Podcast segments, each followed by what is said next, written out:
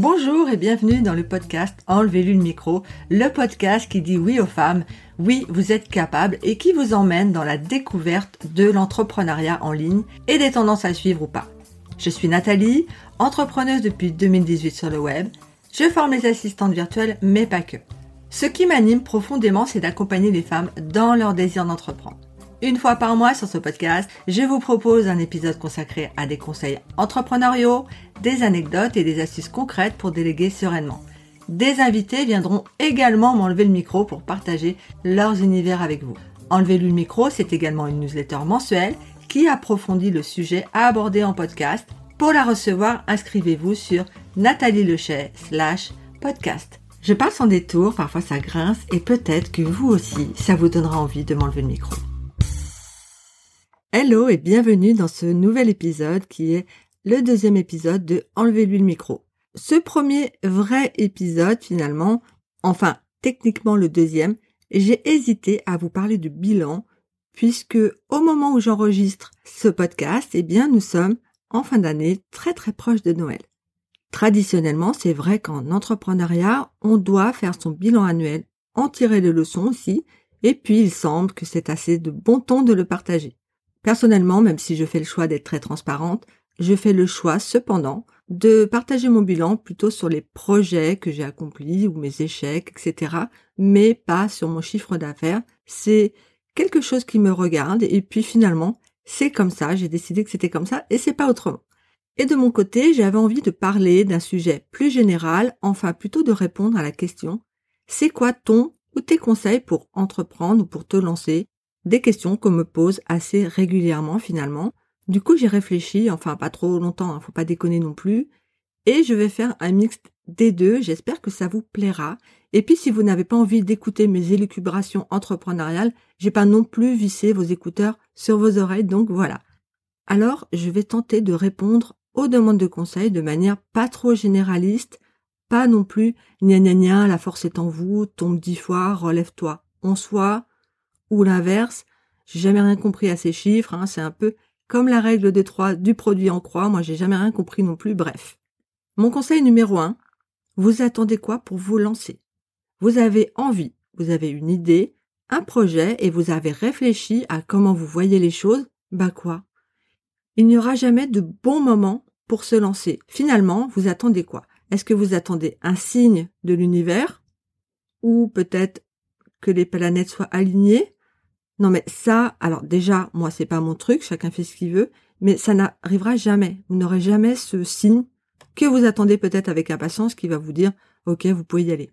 Quand je dis qu'il n'y a pas de bon moment, c'est dans ce sens-là. Après, il peut y avoir votre bon moment, c'est-à-dire est-ce que c'est plus propice pour X raison que vous lanciez votre activité à cette date-là, d'accord? Ça n'a rien à voir.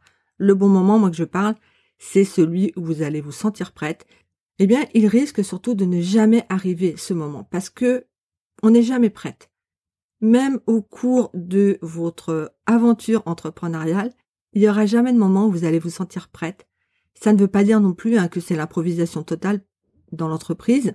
C'est pas ça du tout. Mon conseil numéro un, donc, c'est vous attendez quoi pour vous lancer?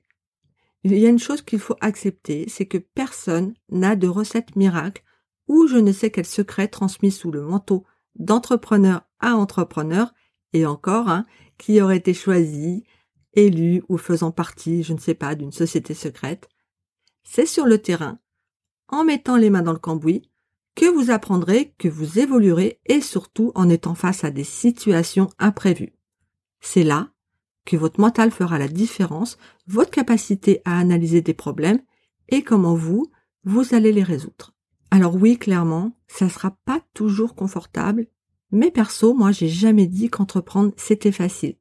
On n'est pas là non plus pour galérer, car si on lance sa boîte, c'est bien souvent parce qu'on ne supportait plus son ancien job, par exemple. Sauf qu'entre les paillettes dans la vie que veulent bien vous faire croire certains et la vraie vie de l'entrepreneuse en ligne qui vit pas toujours sa meilleure vie, eh bien, moi, je vous conseille de vite prendre conscience de la deuxième option et de vous y préparer. Je ne dis pas non plus que vous allez souffrir H24. Sinon, je peux vous assurer qu'il y a longtemps que j'aurais fermé ma boîte. Je suis pas complètement maso, hein. Sauf que j'ai tout de suite intégré le paramètre galère en vue pour ne pas être surprise. Le conseil numéro 2, et qui vient assez logiquement, c'est de vous préparer à vous lancer. Vous faites comme vous voulez. Vous suivez une formation ou pas, mais vraiment par pitié, ne vous lancez pas en freestyle. Et pourquoi je vous dis ça? Eh bien parce que c'est ce que j'ai fait et que j'ai bien ramé pour pas dire autre chose. Du coup, toutes les galères ou quasiment, je les ai testées pour vous. Franchement, j'ai pas aimé et vous n'aimerez pas non plus. Ensuite, il faut replacer les choses dans leur contexte. Je me suis lancé fin 2018 et le marché n'était pas du tout celui qu'on connaît aujourd'hui. Si on pouvait arriver à faire des trucs pas trop nuls avec trois bouts de chandelle, je pense que maintenant, en 2022, presque en 2023, c'est plus compliqué. En plus, pour ma part, c'était un side business, c'est-à-dire que j'étais salarié avec un revenu qui tombait tous les mois, donc pas de pression financière et surtout une liberté totale d'expérimenter tout ce que j'ai voulu sans me prendre la tête finalement. Préparez-vous, mais ça veut dire quoi concrètement? Premièrement, qu'est-ce que vous voulez faire? Comment et avec qui. Est-ce que vous avez étudié le marché? Et là, je ne vous parle pas à ce stade d'une étude de marché de six mois, mais d'une phase d'observation. Quelles sont les offres disponibles sur ce marché? Est-ce que vous vous voyez faire ça aussi? Est-ce que vous avez peut-être un autre angle d'approche ou de proposition sur ce qui existe déjà? Je vous conseille d'aller discuter avec des personnes qui font déjà le métier que vous avez envie de faire. Promis, elles ne mordent pas, N'hésitez pas à discuter avec elles. En général, les entrepreneuses adorent partager leurs univers. Évidemment, il ne faut pas non plus aller les agresser avec des messages où vous allez leur demander tous les secrets sur leur business. Faut pas déconner non plus. Si vous êtes dans une démarche d'échange avec vos pères ou futurs pères, vous allez être bien accueillis, j'en doute pas une minute. N'hésitez pas également à interviewer vos futurs clients idéaux. D'ailleurs, je vous conseille de le faire en direct, lors d'une visio par exemple, c'est beaucoup plus pertinent que d'envoyer un Google Forms. Je vais enregistrer un épisode sur ce sujet parce que je pense que c'est important d'en parler un peu plus profondément, j'ai envie de dire. Je fais également tout de suite un disclaimer. Le business plan pour lancer une activité de prestation de service en micro-entreprise, il faut vraiment arrêter les conneries, ok? Ça sert à quoi un business plan? À faire plaisir à votre conseillère pour l'emploi, peut-être, qui va rien y comprendre, hein, mais qui va remplir votre dossier avec, à votre banquière si vous sollicitez un prêt, et c'est à peu près tout. Je vais vous donner un scoop. Même les business plans des grosses boîtes ne sont pas réalistes, ni réalisables, ni réalisés. Voilà, donc calmez-vous avec ça. Et le premier qui vous dit non mais t'as pas fait ton BP, comprendre donc business plan, vous pourrez lui dire que Chantal de la Compta est en train de le finaliser, mais que pour l'instant, hein, elle compte ses stylos.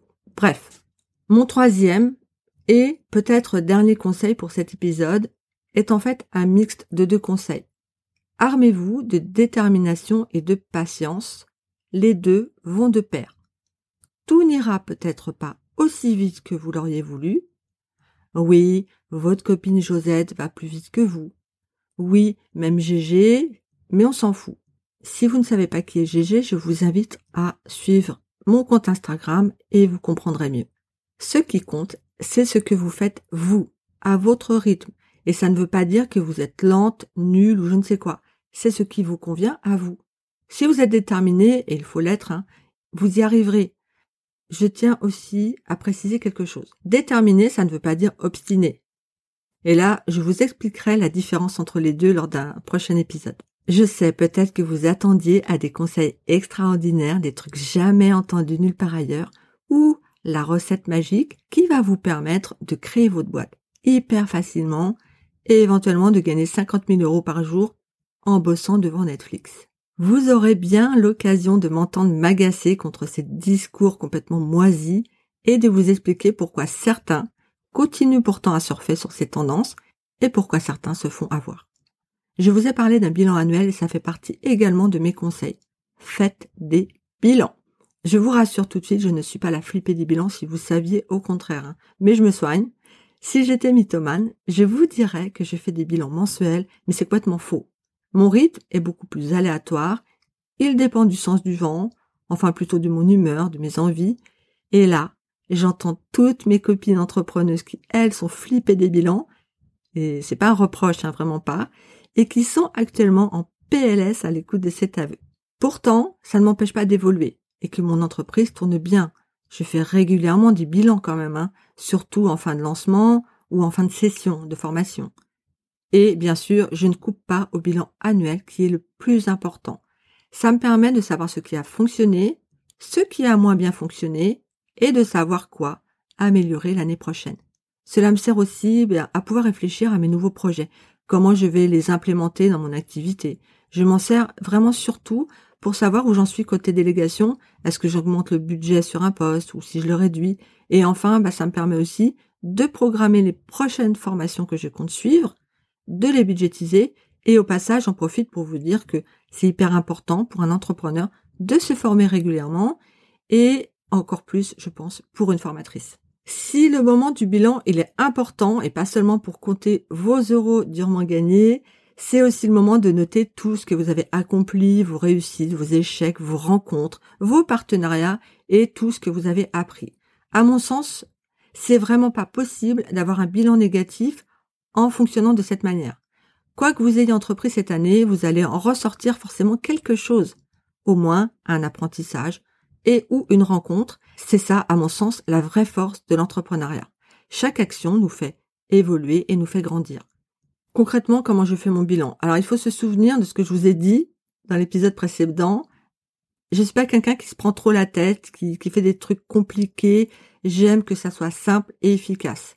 Donc, toujours très simplement pour tout ce qui est du domaine des données quantitatives, que ce soit en termes de chiffre d'affaires ou de nombre d'élèves, je reporte tout dans mon espace d'organisation. C'est hyper simple de reprendre mes chiffres ainsi. Hein. Je regarde aussi les statistiques de ma communication sur Insta, puisque c'est là que je communique le plus, mais aussi des taux d'ouverture et de clics des newsletters que j'envoie par exemple.